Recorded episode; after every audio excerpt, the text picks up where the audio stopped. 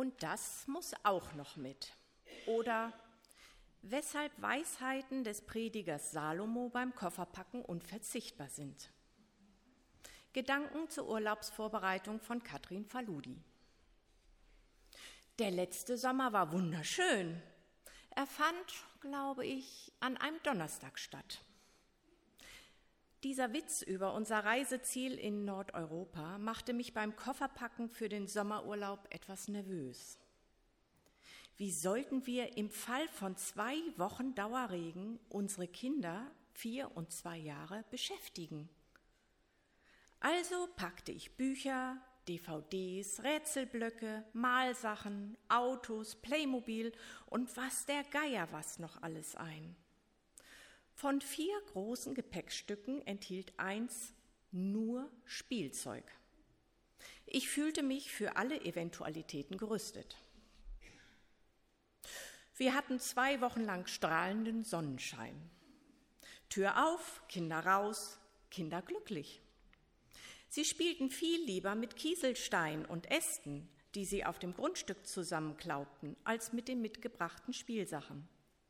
Als sie in einem Nähmaschinentisch alte Garnrollen fanden, war die Freude riesig.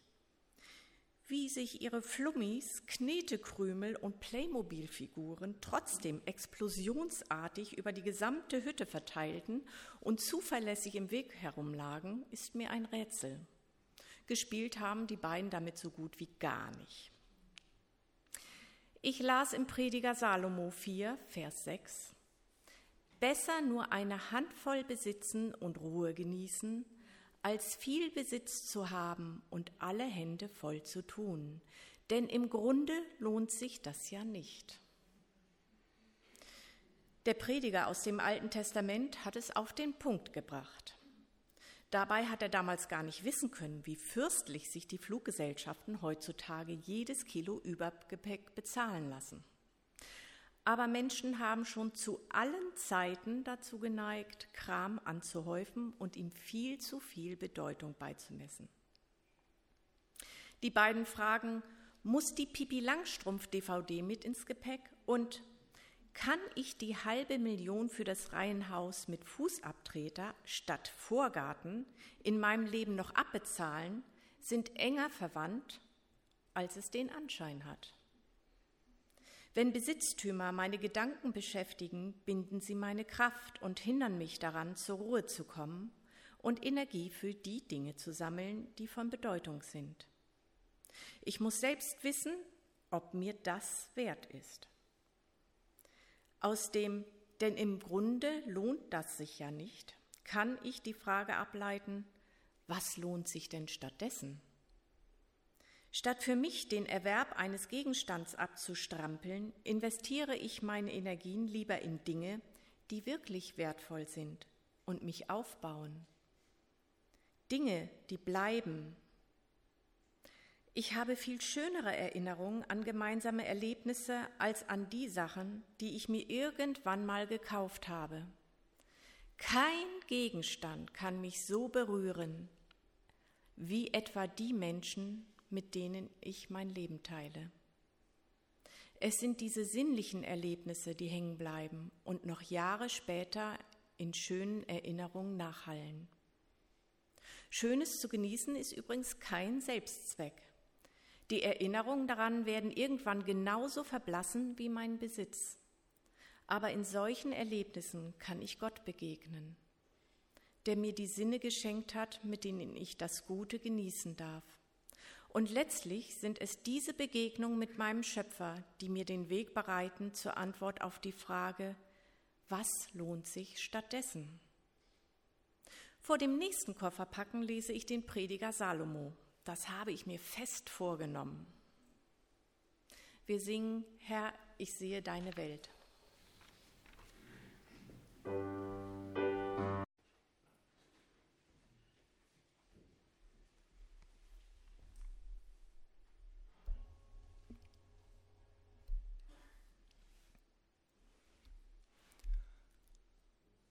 Wege aus dem Stau oder wenn dir das Leben die rote Ampel zeigt.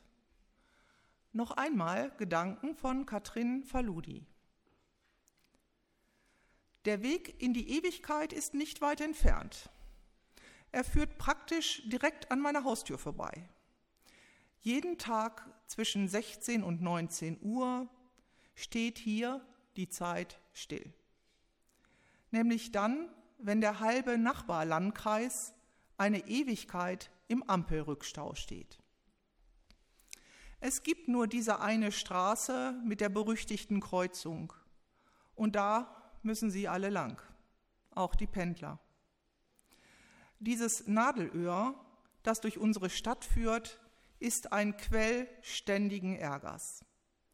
Autofahrer ächzen, Anwohner ächzen und die Lokalpolitiker ächzen auch, während sie um eine Lösung ringen, die leider in weiter Ferne liegt. Nichts geht, alles steht.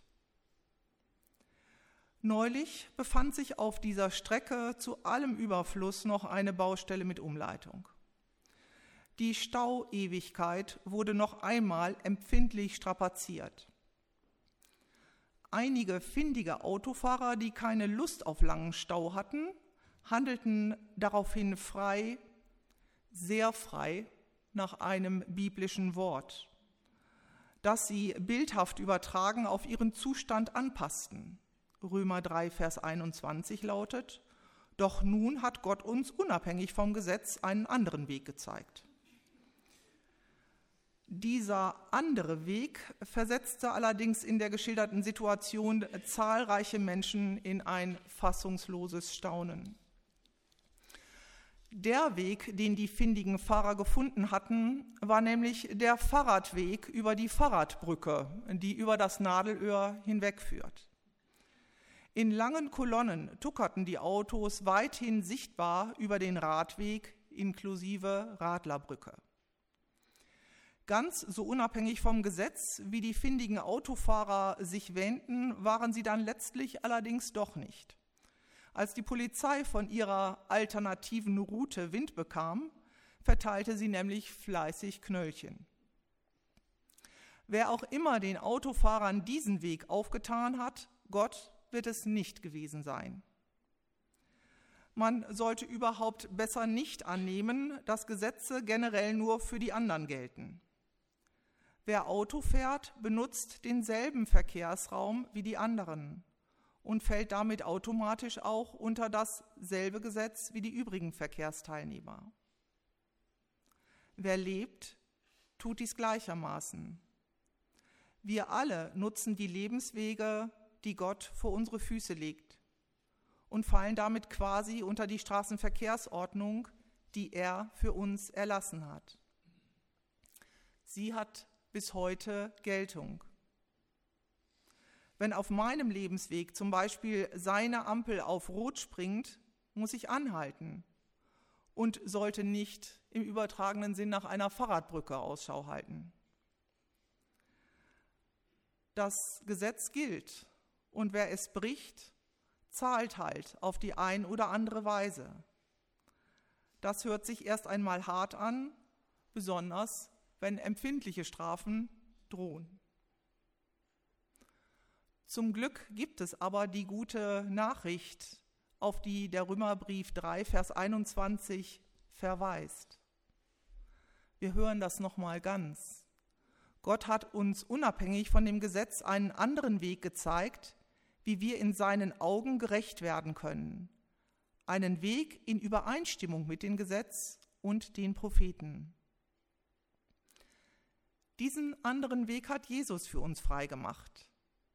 Es ist kein geheimer Schleichweg, kein illegales Umkurven ungewünschter Stauungen im Leben.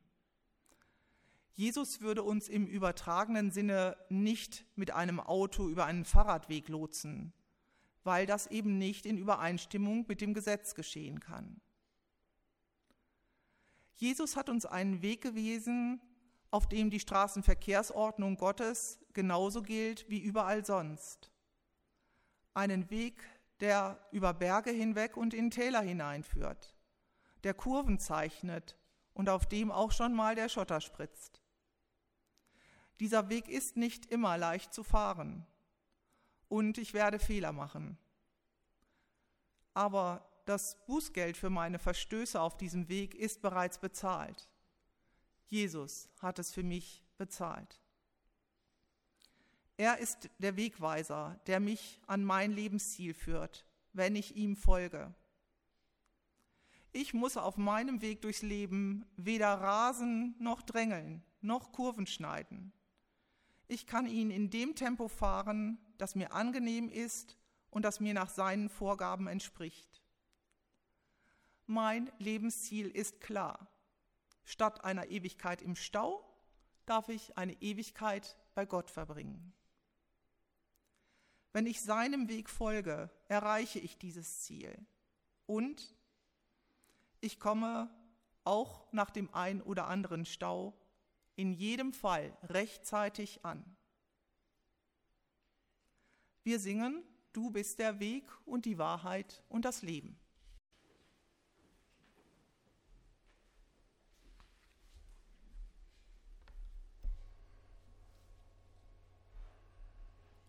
Wer Boot fährt, wird auch nass.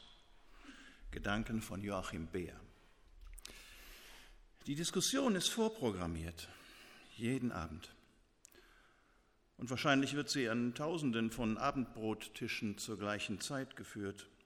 Der Grund? Mein Sohn, zweieinhalb Jahre jung, pickt sich immer die Wurst vom Brot und lässt es ohne Belag links liegen. Geht natürlich nicht. Es kann nicht gut sein, sich nur von Wurst allein zu ernähren, sage ich mir.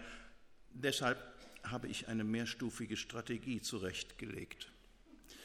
Es gibt immer nur ein kleines Stück Brot mit Wurst. Erst dann, wenn beides weg ist, gibt es mehr. Und Leckereien wie Gurke, von der sich mein Sohn gerne ausschließlich ernähren würde, gibt es ebenfalls nur dann, wenn das Brot weg ist. Stück um Stück kämpfen wir uns durch die Brotscheibe. Das Gute an diesem abendlichen Ritual ist, meine Strategie geht meist auf. Und wahrscheinlich merkt auch mein Sohn, dass das Brot gut für ihn ist, dass es sättigt, gute Nahrung ist. Zumindest besser als Wurst allein. Trotzdem ist jetzt schon klar, wir werden auch morgen Abend wieder miteinander ringen. Ich vermute, dass auch Gott auf ähnliche Weise immer wieder mit mir ringt. Denn auch ich picke mir gerne die Rosinen aus der Bibel und damit die Wurst vom Glaubensbrot. Gerne soll Gott für mich umfassend sorgen. 1. Petrus 5, Vers 7. Und meine Gebete ohne Umschweife erhören. Matthäus 7, 7. Auch lasse ich mich gerne von seinen Engeln auf Händen tragen. Psalm 91, 12. Nachfolge kann so schön sein. Smiley. Eine kleine Episode aus dem Matthäusevangelium macht mir aber deutlich, dass mehr dazu gehört. In dieser Geschichte wollen Jesus und seine Jünger in einem Boot auf die andere Seite des Sees Genezareth. Matthäus 8, 23 bis 27. Die Geschichte könnte so angenehm weitergehen und sie ließen sich über den spiegelglatten See in den Sonnenuntergang gleiten. Jesus öffnete seinen riesigen Picknickkorb und alle konnten endlich einmal ordentlich reinhauen und danach ein Nickerchen halten. Was die Jünger allerdings wirklich erwartete, könnte nicht krasser anders sein. Matthäus berichtet, Plötzlich brach auf dem See ein gewaltiger Sturm los, sodass das Boot von den Wellen überflutet wurde. Und das Beste? Jesus scheint das alles gar nicht zu kümmern. Während seine Jünger schon mit ihrem Leben abschließen, schläft er. So sieht Nachfolge auch aus. Wer mit Jesus in einem Boot unterwegs ist, kann also durchaus nass werden. Und manchmal scheint es so, als ob das Gott auch noch völlig egal wäre. Was folgt, ist die Lektion fürs Leben. Mit wenigen Worten stillt Jesus den Sturm. Er sagt damit, ruhig Blut. Diese Situationen gehören dazu. Aber auch dann entgleitet mir nichts. Ich bin bei dir. und du wirst mich gerade in diesen Momenten am stärksten spüren und erleben. Das sind die Brotmomente für meinen Glauben. Die schweren Zeiten, die aufkeimenden Zweifel und Gott allein anscheinend weit weg. Einfach sind sie nicht. Und wie ich mit meinem Sohn, so wird auch Gott mit mir noch einige Anläufe brauchen, um mir dieses Brot schmackhaft zu machen. Aber ich merke immer mehr, diese Erlebnisse gehören natürlicherweise zur Nachfolge dazu. Und es sind gerade diese Momente, die meinen Glauben dauerhaft, stark und reif machen können. Viel mehr als ein Glücksmoment nach dem anderen. Denn diese Zeiten lassen mich in Gottes Arme laufen, machen mich von ihm abhängig. Ich mache mich neu auf die Suche nach ihm und ich merke, dass er nicht nur bei ruhiger Fahrt für mich sorgt, mich hört und mich trägt sondern gerade mitten im Sturm. Wir hören Herz und Mund mit Hilf mir zu glauben.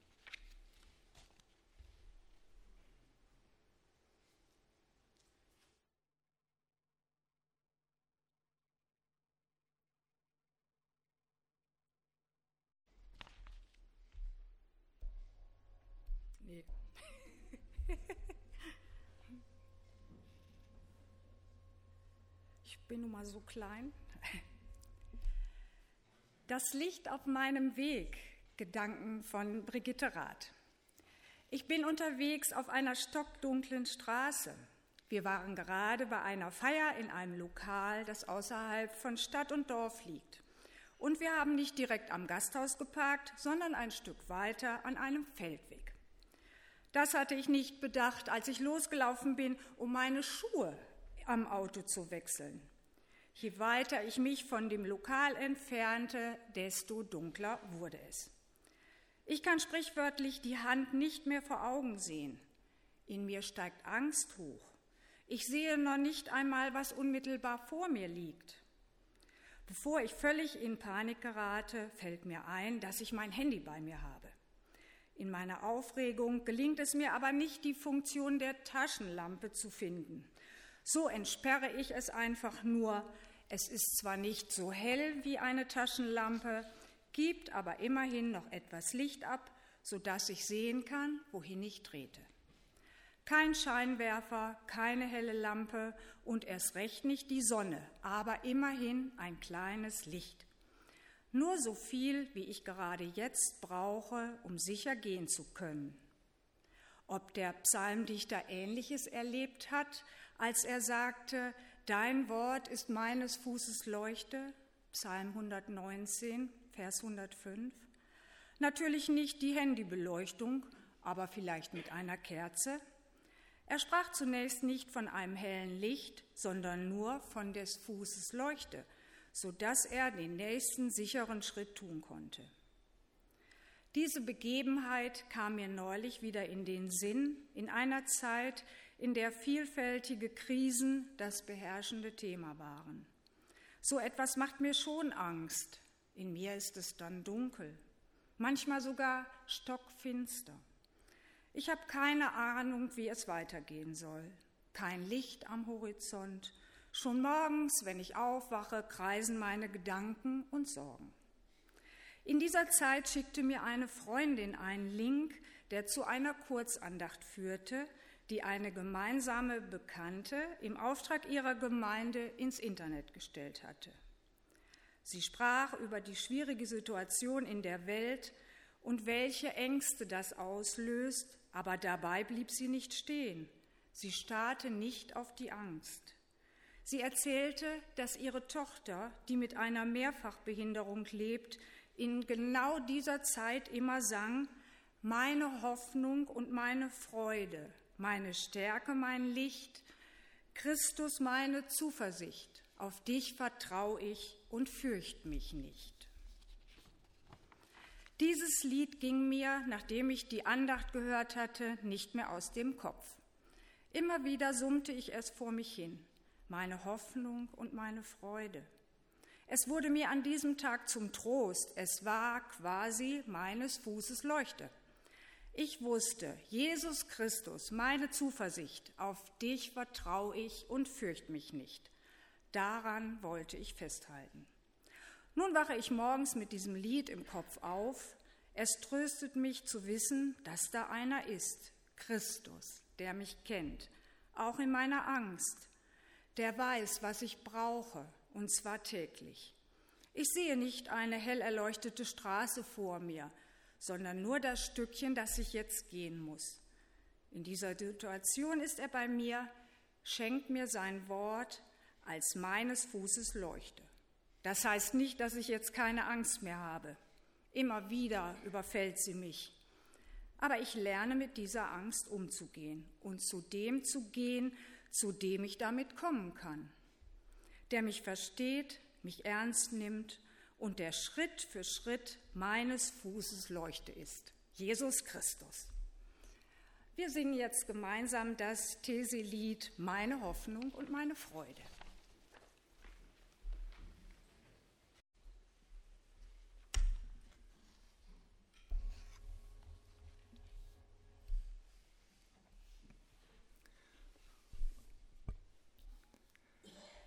Jesus ist dann mal weg. Ist Jesus dann mal weg? Gedanken von Jan D. Die Jünger konnten es einfach nicht verstehen. Sie hatten drei aufregende Jahre mit Jesus erlebt. Er hatte unglaubliche Wunder getan. Er heilte schreckliche Krankheiten. Er legte sich mit dem jüdischen Establishment an. Er hatte einige dicke Freunde gewonnen und sich noch mehr Feinde gemacht. Er war gestorben und er war von den Toten auferstanden. Was sollte als nächstes noch kommen? Wäre ich damals mit Jesus unterwegs gewesen, hätte ich nach der Auferstehung mit allem gerechnet, nur nicht damit, dass Jesus jetzt geht und alles stehen und liegen lässt. Ich hätte gedacht, dass die Jünger mit ihm jetzt richtig durchstarten, die Welt verändern, das Reich Gottes errichten. Aber Jesus ging. Er war schon geheimnisvoll auf diese Welt gekommen und verließ sie nicht weniger imposant, schwebend auf einer Wolke. Was hatte Jesus über seine Abreise zu sagen? Johannes 16, Vers 5 bis 7. Jetzt aber gehe ich hin zu dem, der mich gesandt hat. Und niemand von euch fragt mich, wo gehst du hin? Doch weil ich das zu euch geredet habe, ist euer Herz voll Trauer. Doch sage ich euch die Wahrheit, es ist gut für euch, dass ich weggehe. Die Jünger sind geschockt vom Abschied. Alle denken irgendwie an sich was wird jetzt aus mir? Keiner denkt so wirklich an Jesus. Wohin geht seine Reise überhaupt und warum? Die Antwort, Jesus geht zum Vater, weil er dorthin gehört. Dort hat er seinen Platz. Auf der Erde war er nur zu Besuch. Er hatte hier etwas Wichtiges zu erledigen. Seine Mission ist erfüllt. Aber er lässt seine Nachfolger nicht mit der Situation alleine, sondern hat schon einen Plan. An Pfingsten erfuhren die Jünger, wie Jesus sich das weiter mit ihnen vorgestellt hatte. Man darf nicht vergessen, Jesus war nicht nur Mensch, er war eben auch Gott und als solcher musste er auf kurz oder lang zurück zum Vater, gleichsam zurück in sein Element, in die Gemeinschaft mit seinem Vater, aus der er zu uns gekommen war. Irgendwann kommt er wieder, nur wissen wir nicht wann. Solange ist Jesus bei seinem Vater. Dorthin hat er mir den Weg vor und frei gemacht denn meine persönliche Himmelfahrt steht ja noch aus. Eines Tages werde ich es ihm gleich tun und das ewige Reich Gottes betreten. Deshalb ist es gut, dass Jesus nicht als Mensch auf der Erde geblieben ist. Denn wenn er nicht vorangegangen wäre, könnte ich ihm ja nicht hinterhergehen. Seine Himmelfahrt gibt mir schon jetzt eine himmlische Perspektive. Und Jesus geht ja nicht nur in den Himmel voran. Auch im irdischen Alltag merke ich, wenn Jesus mir nicht die guten Wege zeigt, bin ich aus mir selbst heraus nicht fähig, darauf zu wandeln. Genau wie bei seiner Himmelfahrt muss ich von seinem Leben lernen und dem nachreisen, was ich bei ihm auf seiner Erdenreise entdeckt, ja von seiner Art des Reisens abgeschaut habe. So erlebe ich jeden Tag ein Stück der Reise in den Himmel. Jesus geht ja voran und ich folge dicht hinter ihm. Das waren sie, die sechs Impulse für den Lebensweg. Das Reisen, das Unterwegssein mit Jesus. Vielleicht hat euch der ein oder andere Gedanke besonders angesprochen. Das wäre schön, so war es gedacht. Dass wir mit Jesus wie mit einem Navigationsgerät dynamisch unterwegs sein dürfen und nicht fürchten müssen, die Route dauerhaft zu verlieren oder unser Lebensziel zu verfehlen. Dass ich mein Reisegepäck nicht überfrachten muss, um mit ihm und mit meinen Mitmenschen eine richtig gute Zeit unterwegs zu haben. Dass ich auf seine Verkehrsregeln achten sollte und trotzdem berechtigt vertrauen darf, rechtzeitig an meinem Ziel anzukommen. Dass wir in der Nachfolge nicht um belastende Zeiten und herausfordernde Reiseetappen herumkommen werden, aber wissen dürfen, Jesus hat jede Situation im Griff und lässt uns niemals hängen dass Jesus immer so viel Licht hat, wie ich gerade für den nächsten Schritt benötige.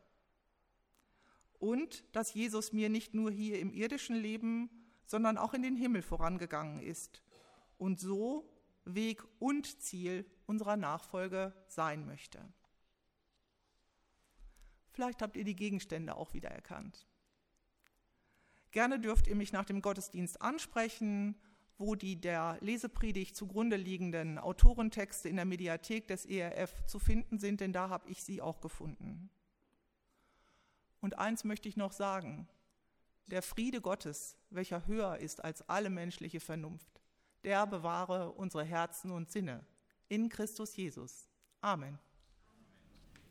Wir singen jetzt Jesu geh voran auf der Lebensbahn, ein altes Lied nach Nikolaus Ludwig von Zinzendorf.